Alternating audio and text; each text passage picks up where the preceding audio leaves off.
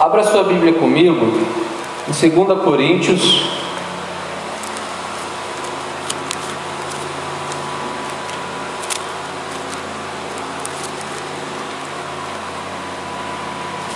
Capítulo 5.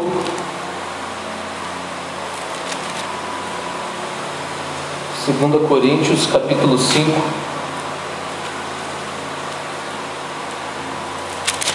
Versículo 18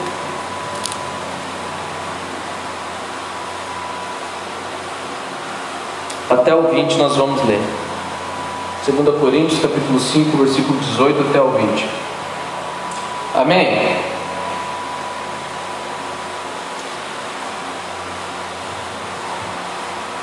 A palavra de Deus diz assim: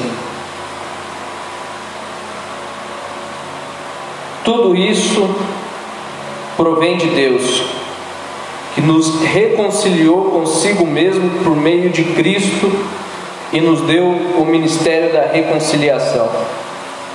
Ou seja, que Deus em Cristo estava reconciliando consigo o mundo, não levando em conta os pecados dos homens, e nos confiou a mensagem da reconciliação. Portanto, somos embaixadores. Repete comigo, embaixadores. No 3. 1, 2, 3. Embaixadores. Vamos de novo? 1, 2, 3. Embaixadores. Portanto, somos embaixadores de Cristo, como se Deus estivesse fazendo o seu apelo por nosso intermédio por amor a Cristo, lhes suplicamos, reconciliem-se com Deus. Amém. Pai, muito obrigado pela Sua palavra. Espírito Santo, usa a minha vida para ministrar a Sua igreja e que a Sua igreja receba a Sua palavra em nome de Jesus. Amém. Amém. Agora, na hora da palavra, vai ter uma batalha espiritual contra a sua vida. O diabo não quer que você ouça essa palavra. Então vai começar a te dar sono. Vai começar a te dar preguiça, canseira. E você sabe, você saberá que essa canseira não é natural, é espiritual. Quando isso acontecer, repreenda em nome de Jesus. Se for preciso, para que você não perca a palavra que Deus quer falar com você nessa noite, se coloque de pé para o sono ir embora. Amém? Mas fica ligado. Esse texto trata de algo muito lindo, algo é um chamado de Deus para as nossas vidas. E eu queria só fazer alguns apontamentos em relação a esse texto que a gente leu, só para a gente tentar identificar um pouco do contexto em que a palavra nos chama de embaixador, embaixadores. No versículo 18, você que está com sua Bíblia aí, vamos lá, 2 Coríntios 5,18.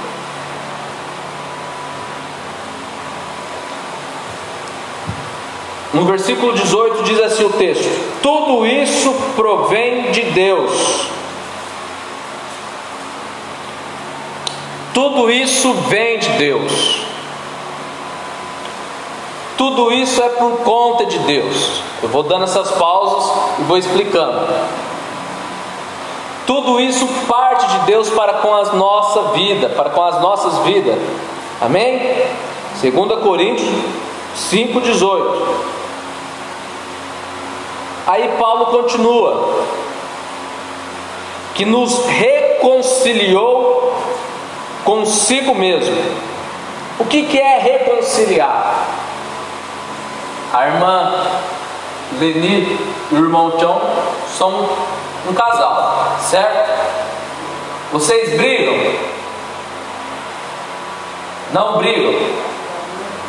Tá, vou pegar um casal que briga então. O Marcos e a Neuza, vocês brigam, Marcos? Isso. Então, casal igual o Marcos e a Neuza que brigam. Não dá para viver uma vida brigado. Não dá. De vez em quando a gente precisa reconciliar. Todo dia a gente precisa reconciliar. Eu e a pastora, a gente briga, a gente briga. Só que a gente também precisa reconciliar. Amém? E o que, que é o reconciliar? O reconciliar é o trazer de volta. Marcos, quando você briga com a Neuza, você fica pertinho dela? Ou é cada um para si e Deus para todos? Na maioria dos casais é um para lá e outro para cá. Ninguém briga e fica juntinho. Por isso, quando tem o liberar perdão, quando tem o pedir desculpas, quando tem o fator reconhecer o erro,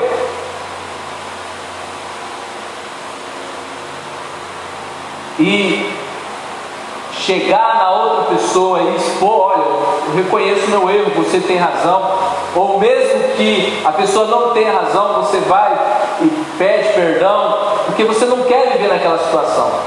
É horrível. Não é? É horrível, é horrível você viver brigado com quem você ama. Horrível, é horrível um filho viver brigado com o pai. É horrível um irmão viver brigado com a irmã. Eu e a minha irmã, a gente tem um gênero muito parecido. Então, de vez em quando, um tem que relevar o outro, porque senão a gente nem vai se conversar mais. E é horrível. Por que é horrível? Porque é uma pessoa que eu amo. É uma pessoa que você ama. A irmã Lúcia, o irmão John, tantos anos de casado e, e ter que não conviver com aquela pessoa, não é assim, não é assim que funciona. Não é qualquer briguinha que vai separar. Não é qualquer discussão boba que vai acabar um relacionamento lindo, uma história linda.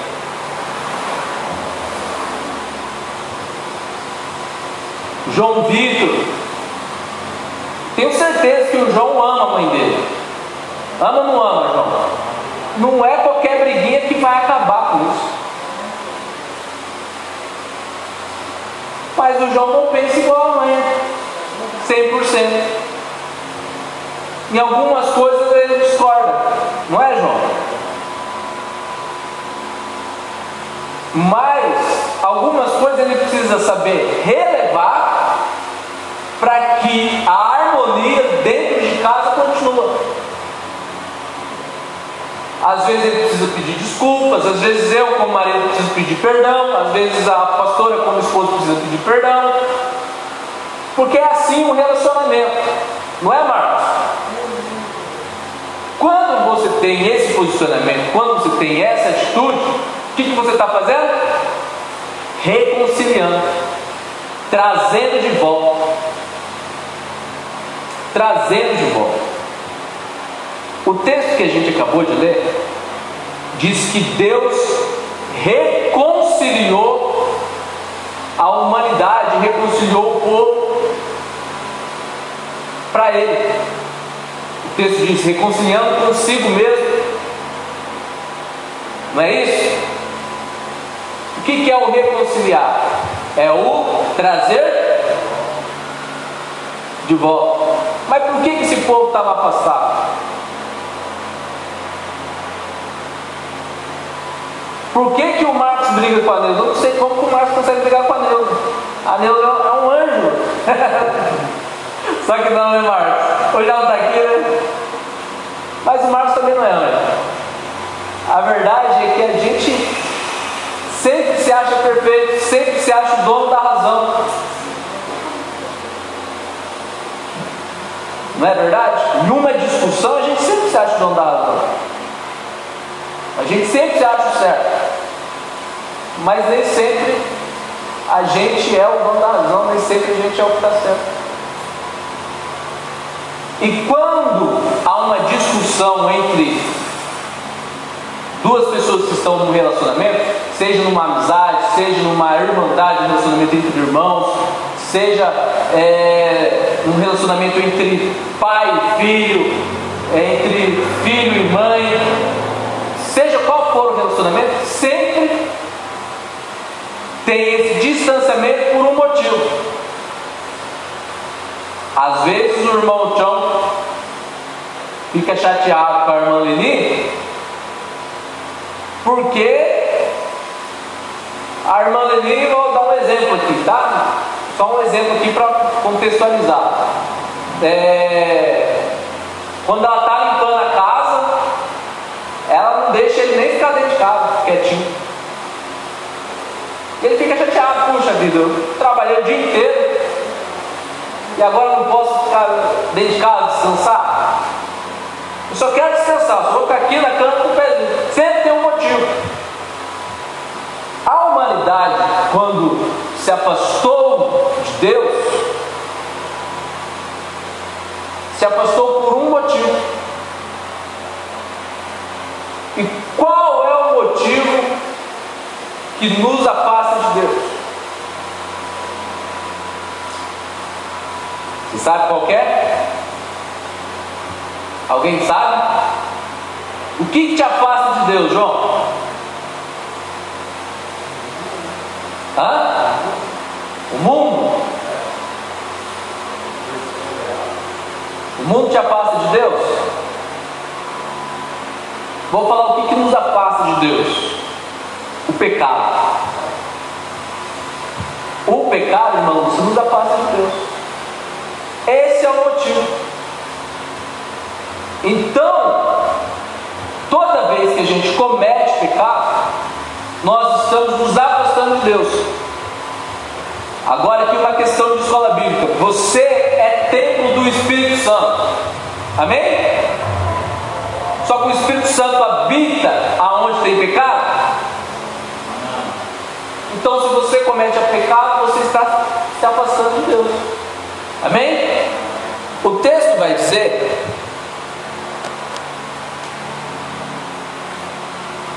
O texto vai dizer o seguinte: que Deus nos reconciliou consigo mesmo. Deus nos trouxe de volta para perto dele. O que, que nos afastou de Deus? Pecado. E Deus nos trouxe de volta. Como que Deus nos trouxe de volta? Porque para você voltar a ter relacionamento com aquela pessoa que você estava distante, você precisa tratar a causa e o motivo que te deixou brigado. Não é, Marcos? Para o Marcos voltar a conversar com a Deus no casamento dele, numa briga, eles precisam tratar a causa da briga. Ó, você entendeu errado, não foi aquilo que eu quis dizer. Ah, desculpa, é que eu estava cansado, cheguei cansado do trabalho, e daí eu, eu, eu, acabei descarregando em você todo o meu dia que não foi legal no serviço. E daí você trata a causa ali. Então você me perdoa? Te perdoa, você me perdoa, perdoa. Então, para Deus trazer você de volta, Ele tem que tratar aquilo que afastou você dele. E o que, que foi que afastou você dele? O pecado. Então, para Deus te reconciliar com Ele, Ele precisa antes tratar o pecado. Quem está entendendo diz amém. E como que Deus trata o pecado? O texto continua. O texto diz assim: ó, fica com a Bíblia aberta aí. 2 Coríntios 5,18. Tudo isso provém de Deus que nos reconciliou consigo mesmo por meio de Cristo Como que a gente volta a Deus? Por meio de Cristo. Como que Deus trata o nosso pecado? Por meio de Cristo. Por meio do ministério de Cristo, Marcos. Quando a gente for ter a aula na escola bíblica de plano de salvação, vocês vão ver isso muito claro. Então, por meio de Cristo, Deus nos reconcilia com Ele. Amém? Amém, João? Porque Cristo, sendo puro, sem pecado, limpo, íntegro, quando morre pelos nossos pecados, Ele nos traz de volta a Deus. Porque quando Cristo faz isso, toda a condenação que tinha sobre a sua vida, João, estava sobre Cristo agora. Então o diabo ele poderia vir e te acusar. Olha, eu sei que você fez no verão passado. Já assistiu esse filme? então o diabo poderia vir te acusar. Olha, irmão eu sei, eu sei disso, eu sei, eu sei, irmã Leni. Não adianta esconder, pode esconder do pastor, mas eu sei. O diabo poderia vir e acusar pelo pecado. Mas como Cristo pegou essa condenação e essa acusação do diabo, ele pegou sobre ele, o diabo já não pode mais te acusar. Entendeu? Isso é lindo. Isso é lindo, gente. Ó, com todo respeito, tá? Eu amo os caras pentecostais que é usado por Deus. Eu amo. Só que tem um porém. Isso aqui que eu estou te falando, isso aqui que eu estou expondo para vocês, essa verdade bíblica, isso não tem preço. Não é um cara gritando aqui que expõe essa verdade para você, não. De que o diabo ele vem para te acusar, mas pelo sangue de Cristo ele não tem mais direito. É que nós, nosso ego, isso é do ser humano, tá? Não estou acusando vocês, isso é do ser humano. A nossa tendência é, ah, Deus vai te abençoar, Deus vai não sei o que, é aleluia, glória a Deus, é isso mesmo. Agora, essa verdade que te tira do inferno, e é sem grito, é sem o teclado de fundo, é sem a música, é sem o pampeiro, é sem ninguém falando em língua, é uma verdade muito mais poderosa, porque é uma verdade bíblica. Quando você toma posse do sacrifício de Jesus sobre a sua vida, faz muito mais diferença na sua vida, na sua caminhada cristã, do que uma noite de bênçãos assim, ó. Receba hoje não, a bênção que você quer.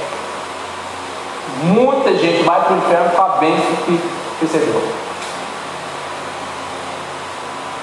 Amém? É duro ouvir isso, mas é verdade, tá? E eu não quero enganar vocês. Então, quando o diabo vem acusar, ele já não tem mais direito. Porque muitos cristãos vivem oprimidos pelo diabo, porque não tomaram posse do sangue de Jesus. E aceitam para si, não, realmente eu sou pecador, eu sou. Sabe aquela, aquela frase lá, o, o cocô do cavalo do bandido? Quem já ouviu essa história? Ninguém? Nem você, Marcos? Então, Hã? É, é uma, uma, piada, né? O cocô do cavalo do bandido, tipo assim, não serve para nada. Só vai piorando. Porque o diabo vem, ele traz essa acusação sobre a sua vida e você toma posse. Não, é realmente, eu, eu pisei na bola, eu, eu falhei, eu realmente cometo esse pecado, eu realmente tenho falhado. E eu, real, e eu aceito essa condenação para minha vida. Não, eu, eu já conheci pessoas que não vai mais na igreja porque elas já se consideram perdidas. Isso aqui é condenação do diabo. Você já conheceu uma pessoa assim? Já conheceu? Uma pessoa que assim, não, bicho, eu sou um caso perdido, não, não, não tem como mais para igreja. Ninguém conheceu? Já conheceu, Marcos? Eu comentei ontem. É. Entendeu? O que, que é isso? Sou um caso perdido. Quem que falou que ele era um caso perdido? Deus? Diabo.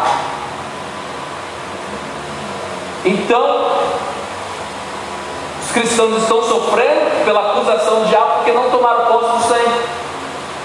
E Deus nos traz de volta, reconciliando consigo mesmo, por intermédio de Jesus Cristo. Amém? Quem está comigo?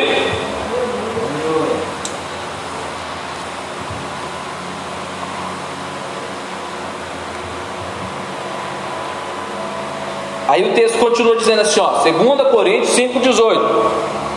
Diz assim: é, tudo isso provém de Deus que nos reconciliou consigo mesmo por meio de Cristo e nos deu o ministério da reconciliação. Olha que lindo isso aqui, irmã Leni, olha que lindo. Isso aqui é lindo, lindo, lindo, lindo, lindo. A palavra de Deus é muito linda. Uma vez que nós somos reconciliados com Deus por intermédio de Cristo, Cristo nos deu agora o ministério da reconciliação. Deixa eu explicar. Uma vez que a irmã Leni chegou a Deus por intermédio de Cristo, amém? Uma vez que a irmã Leni se reconciliou com Deus por intermédio de Cristo, agora Cristo dá a Agora a irmã Leni vai ser instrumento de Deus para que a filha dela chegue a Cristo. Entendeu? Isso é lindo demais, entendeu? Não? Uma vez que Cristo, Jesus Cristo, te reconciliou com Deus, agora aqueles amigos seus da quebrada, você vai ser instrumento de Deus para reconciliar eles com Deus. Amém? Isso é lindo. Isso é lindo.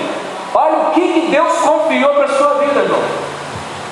O ministério da reconciliação.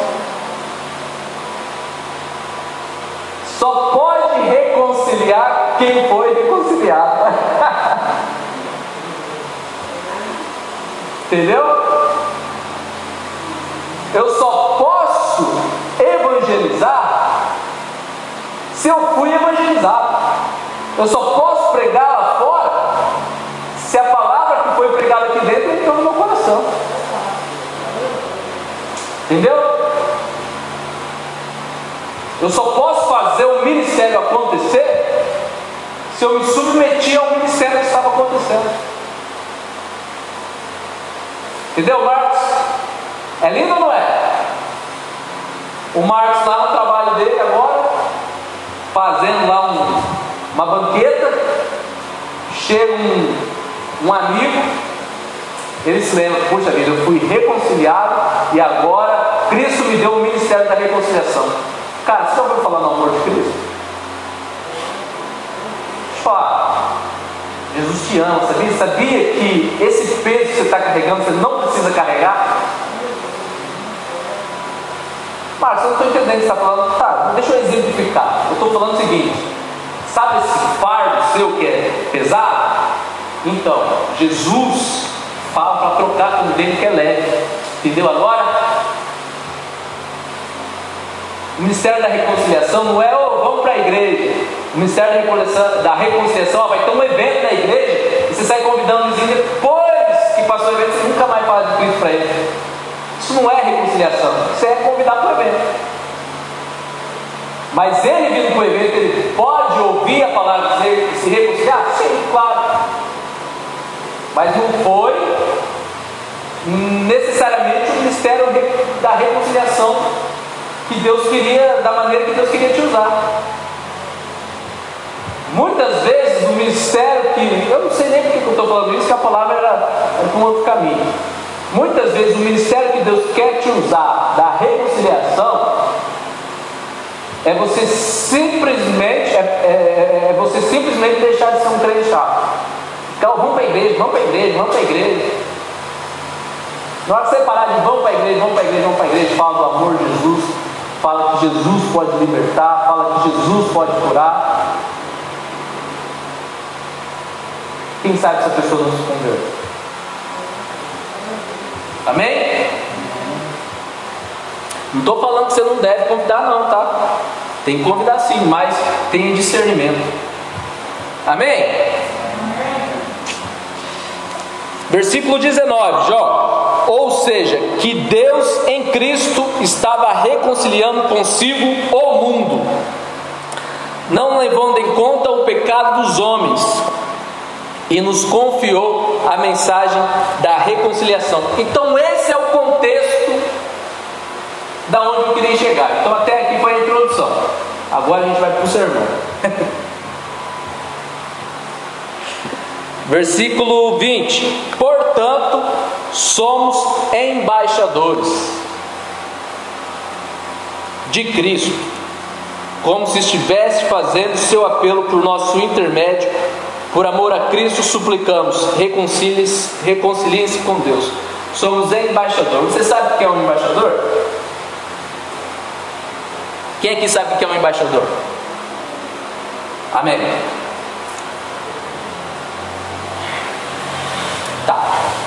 O embaixador, ele é um responsável legal de representar o reino dele em um outro lugar. Amém? Vou dar um exemplo. Não sei se você acompanhou, mas há um tempo atrás, Bolsonaro é um exemplo, tá? Ele queria colocar o filho dele como embaixador dos Estados Unidos, embaixador do Brasil nos Estados Unidos. Não sei se vocês lembram disso. O que, que era aquele ato lá? O filho dele nos Estados Unidos, ele era o Brasil. Ele teria um lugar lá que é a embaixada brasileira, que é considerado como território brasileiro. Então o presidente escolhe quem é o, o embaixador. Aí por pressões políticas o presidente acabou escolhendo outro, mas cabe a ele a escolha. Deu para entender mais ou menos? Amém? Então, você é um embaixador de Cristo. Você é um embaixador de Cristo. Você está representando um reino que não é esse, João. Irmã Lúcia, a senhora é uma embaixadora de Cristo. A senhora representa o céu aqui na terra. Irmão John, o Senhor representa o reino de Deus aqui na terra. É isso que texto está falando. Agora vocês são embaixadores. Sabe o que o texto está falando? O que, que tem nesse contexto de ser embaixador? O texto está falando o seguinte: primeiro ponto, você não é daqui, irmão John. Porque o embaixador brasileiro que está nos Estados Unidos, ele não é dos Estados Unidos, ele é do Brasil. Ele só está nos Estados Unidos. Então, primeiro ponto, irmão John, o senhor não é daqui. O senhor é de lá. Pegou, Marcos? Você está aqui representando aquele rei. Por isso que nós oramos no Pai Nosso. Seja feita a sua vontade aqui na terra como é no. Porque aonde eu estou, eu represento o reino da onde eu vim. Entendeu? Entendeu, Marcos? Aonde eu estou, eu represento o reino da onde eu vim. Então eu quero destacar rapidamente, rapidamente para a gente ir embora, algumas características do embaixador. Eu tenho certeza que que você vai se sentir melhor sabendo que Deus deposita tanta confiança e tamanha responsabilidade sobre você. Às vezes você acha que você é só um crente de banco, não existe isso. Você tem uma responsabilidade no reino. Amém? Então, primeiro ponto, primeira característica de um embaixador. Primeiro é que ele é apontado pelo rei, ele nunca é votado. Ele nunca é votado, é o rei que te escolhe. Foi Deus que te escolheu, João. Não foi a sua mãe fazendo oração, Deus salve meu filho, entendeu? Foi Deus que escolheu. Foi Deus que escolheu a senhora, Lili. Amém? Não foi os seus atos, não foi é, as suas noites de choro que fez Deus te escolher. O que, eu estou querendo dizer? Não é nada do que você fez, Ele simplesmente te escolheu. Entendeu? Que eu estou querendo dizer? Não é mérito seu, é graça. É um favor que você não merecia. Marcos, não merecia ser escolhido. Mas Deus foi lá e escolheu. Entendeu? Eu não merecia ser escolhido, eu não merecia ser pastor. Eu não merecia estar aqui pregando para vocês. Mas Deus foi lá, não. Você vai lá, você vai ser pastor, você vai pregar o povo. Primeiro ponto, foi Deus que te escolheu.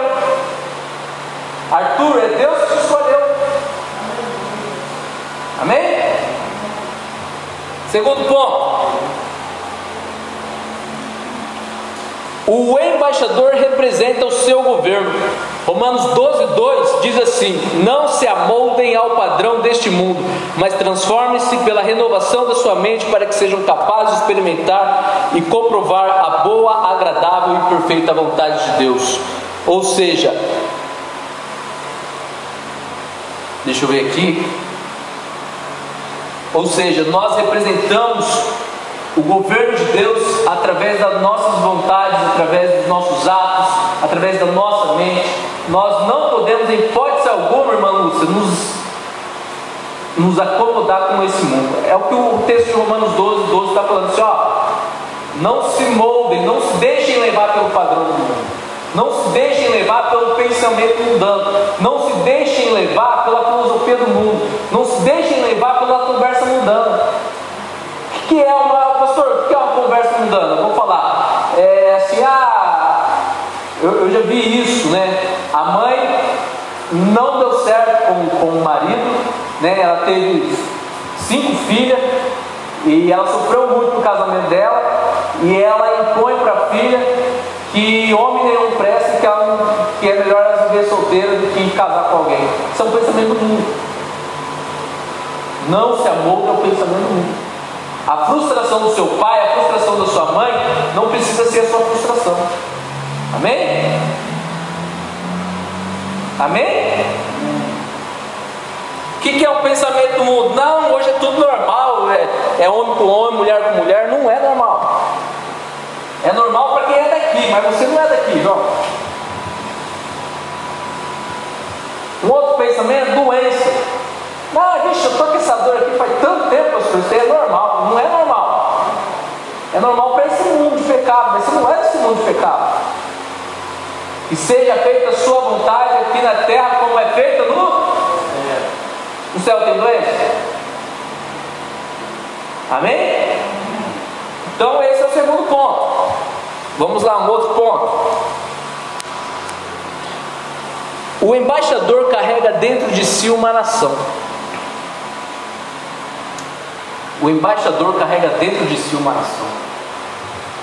O Espírito Santo habita dentro de você. Você é um templo do Espírito Santo. Você representa uma nação. Eu, eu assisto uma série chama The Blacklist, uma série lá da Netflix lá, e um dos episódios que eu estava assistindo, é, a mulher estava sendo perseguida pelo governo dos Estados Unidos. Ela estava sendo perseguida pelo governo dos Estados Unidos, Marcos. Aí ela foi para a embaixada russa. Russa. Porque ela era da Rússia. Quando ela chegou na embaixada da Rússia, e daí a polícia, tudo assim, o FBI atrás dela, quando ela chega na embaixada da Rússia, a polícia não pode passar no portão. A polícia não podia entrar. Os americanos não podiam entrar. Sabe por que eles não podiam entrar? Porque ali onde ela estava, embora ela estivesse dentro dos Estados Unidos, era considerado território russo. Você sabia que é assim que funciona? Sabia, Marcos? Vou dar um exemplo para. O Marcos é o embaixador da Flórida, aqui em Lobato. Marcos é embaixador da Flórida aqui em Lobato. A embaixada é sempre fora do lugar de origem. Amém? Então Marcos é o embaixador da Flórida aqui em Lobato. Aí aqui onde está a igreja é o lugar da embaixada da Flórida. Só que está dentro do território de Lobato. Aí vem uns camaradas para tentar pegar o Marcos. E vem. Aí o Marcos está vindo, vem correndo até que ele, ele faz assim, ó. Ele faz isso aqui, ó. Coloca um pé para dentro.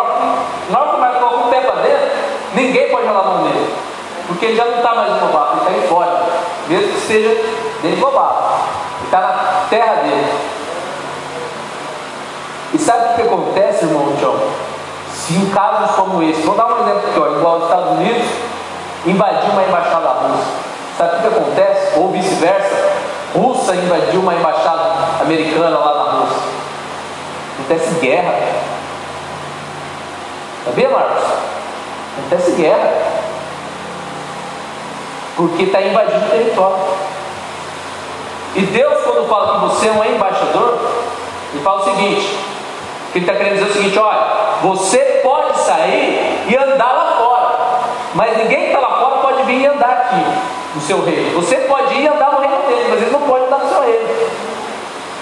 Entendeu? Sabe o que Deus está querendo dizer? Está querendo dizer o seguinte: ó, quando você for lá fora reconciliar o povo e as coisas estreitarem, as coisas é, e o inimigo ficar furioso e tentar te matar, você tem um lugar onde você pode voltar, que é que você tem proteção. É isso que Deus está querendo dizer quando ele te chama de embaixador. Está querendo dizer o seguinte: ó, você pode ir, pode ir fazer o que você precisa fazer. Se alguém tentar te matar, você pode voltar. Na hora que você voltar, ele não pode te tocar mais. E se eles te tocar, eu mesmo entro em guerra com eles. Porque é assim que acontece. Olha que dimensão, a dimensão disso. Isso é muito poderoso. Isso te dá uma autonomia para evangelizar, isso te dá uma autonomia para pregar, isso te dá uma autonomia para falar do amor de Cristo, para falar para o seu vizinho, para a sua filha, para o seu filho. Por quê? Porque você tem certeza que você tem para onde ir. Isso te dá ânimo. Amém? Vamos lá. O embaixador fala apenas do reino. João 5,19 diz assim: Jesus lhes deu esta resposta: Eu digo verdadeiramente que o filho não pode fazer nada de si mesmo. Jesus está falando: Olha, eu não posso fazer nada de mim mesmo. Jesus falando. E ele continua dizendo: Só pode fazer o que vê o Pai fazer, porque o que o Pai faz, o filho também faz. Isso é lindo, hein? João 5,30 diz assim: Por mim mesmo nada posso fazer, eu julgo apenas conforme ouço, e o meu julgamento é justo, mas não procuro agradar a mim mesmo, mas aquele que me enviou. Aí é que está, quando você estiver lá fora, cumprindo a sua missão, não se esqueça de pregar a palavra dele, não a sua. Eu sempre oro aqui, pedindo para que o Espírito revele a palavra, que o Espírito é, conduza vocês em verdade pela palavra dele, porque Deus tem compromisso com a palavra dele, Deus não tem compromisso com a palavra do pastor. Se o pastor falar qualquer coisa fora da palavra dele, Deus não tem compromisso. Vou dar um exemplo. Se o pastor falar, irmã Lenice, você vai ser curada de tal coisa, mas não foi Deus que falou, Deus não tem compromisso. Ela vai ficar encantada, ela vai chorar, vai dar graças. Mas se não foi Deus que falou, o que, que Deus vai fazer? Aí o que, acontece? Muitos pregadores fazem isso no público. Deus não manda falar nada, a pessoa movida à emoção entrega coisas que não devia, e depois sobra para quem a, a conta? Marcos, uma coisa para você, esse ano você vai trocar de carro, estou vendo, Deus está me revelando agora. Olha, você vai pegar um carro é, hidráulico e vai ser uma SUV, tá? E você vai ter condição de andar. Deus me mandou falar isso. E eu entreguei, foi um culto abençoado, Marcos começou até a falar em línguas. Você fala língua, Marcos? Começou até a falar em língua do Marcos. Foi batizado na hora que eu, que eu entreguei essa revelação profunda dele. Saiu de mim. Passa um ano, passa dois anos, passa três anos. Pô, cadê minha, minha SUV, senhor? Eu ia fazer sua obra. Aí Marcos entra naquela pira assim, pô, por que, que Deus prometeu? Não, Deus não prometeu nada. Quem prometeu foi o pregador da noite. Não foi Deus. Vai tirar satisfação do pregador. Vai tirar a satisfação do profeta lá, não com Deus. Né, tio? É assim que funciona. Né, João? Mas vamos tirar a satisfação? Não, mas é o pastor. Não, mas é. Entendeu? Não, é o fulano, é o ungido de Deus.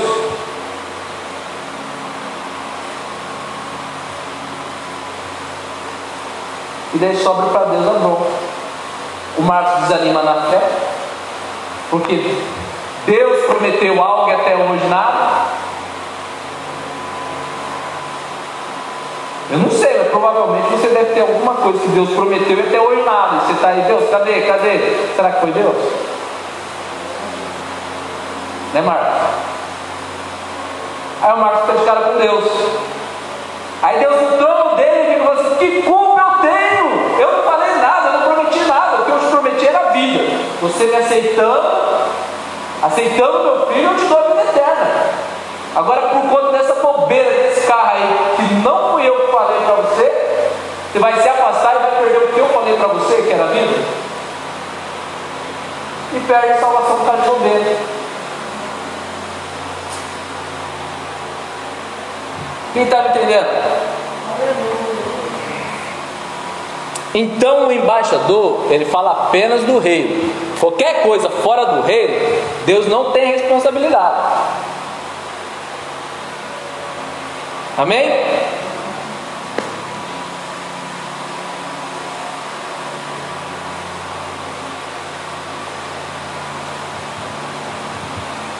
João, aqui é o último aqui para a gente finalizar. O embaixador nunca se torna um cidadão da onde está. João 17,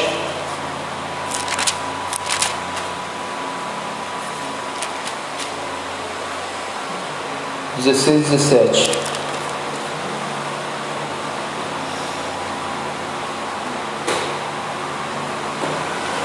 João 17, 16, 17 diz assim.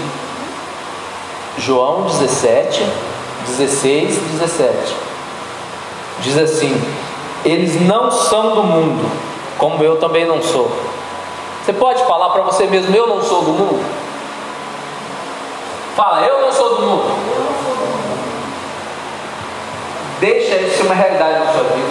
Jesus falou: Eu não sou do mundo, eles não são do mundo, eu também não sou do mundo. Jesus está falando dos discípulos dele. Olha, meus discípulos não são daqui, porque eu também não sou daqui. E aí está o problema. A gente gosta muito daqui. A gente está construindo coisas, coisas aqui. A gente está querendo construir uma história aqui. A gente está pouco valorizando uma vida eterna e valorizando muito uma vida terrena. A Bíblia fala assim: ó, olha, não junta tesouros onde a traça e a ferrugem corrói. O que, que a Bíblia está falando?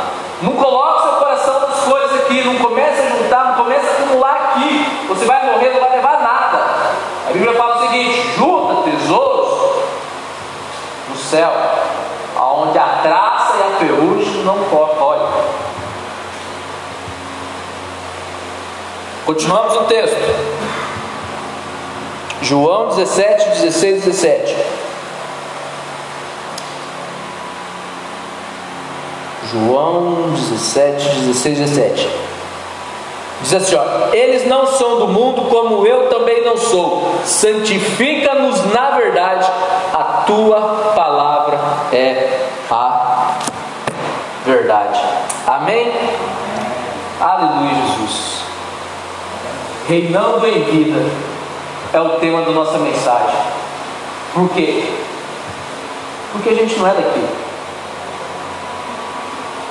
Por quê? Porque a gente está representando um reino.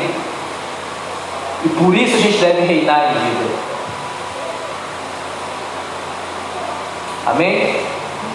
Deus não nos chamou para vivermos à margem. Deus não nos chamou para vivermos na escravidão, João. Deus nos chamou para andarmos sobre as águas. Deus nos chamou para impor as mãos e declarar o reino dos céus sobre a terra. Deus nos chamou para declarar cura, vida. Amém? Que de pé eu quero orar por você.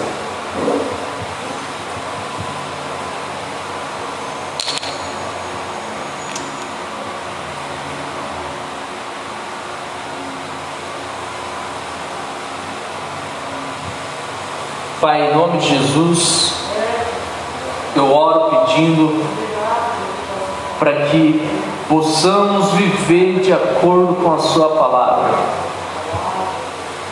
É difícil, não é fácil. Às vezes nós vamos cansar, ou às vezes alguns já até estão cansados. O inimigo vai se levantar, nós vamos querer ficar acomodados, mas nos ajuda, Senhor. Nos ajuda a vivermos a luz da Sua palavra. Pai, em nome de Jesus, nos ajuda a ouvir a Sua voz, a ficar atento à Sua voz, à Sua verdade bíblica pura e verdadeira não a vozes de falsos profetas que falam em seu nome.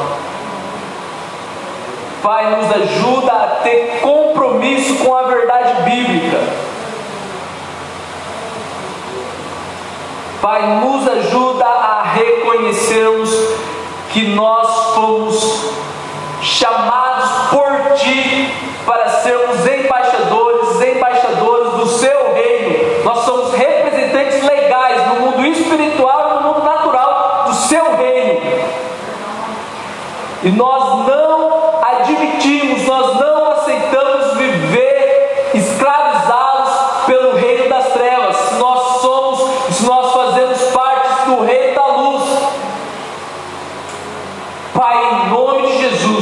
nos dá autoridade para vivermos e cumprirmos o nosso íntimo como embaixadores do seu reino. Em nome de Jesus, em nome de Jesus.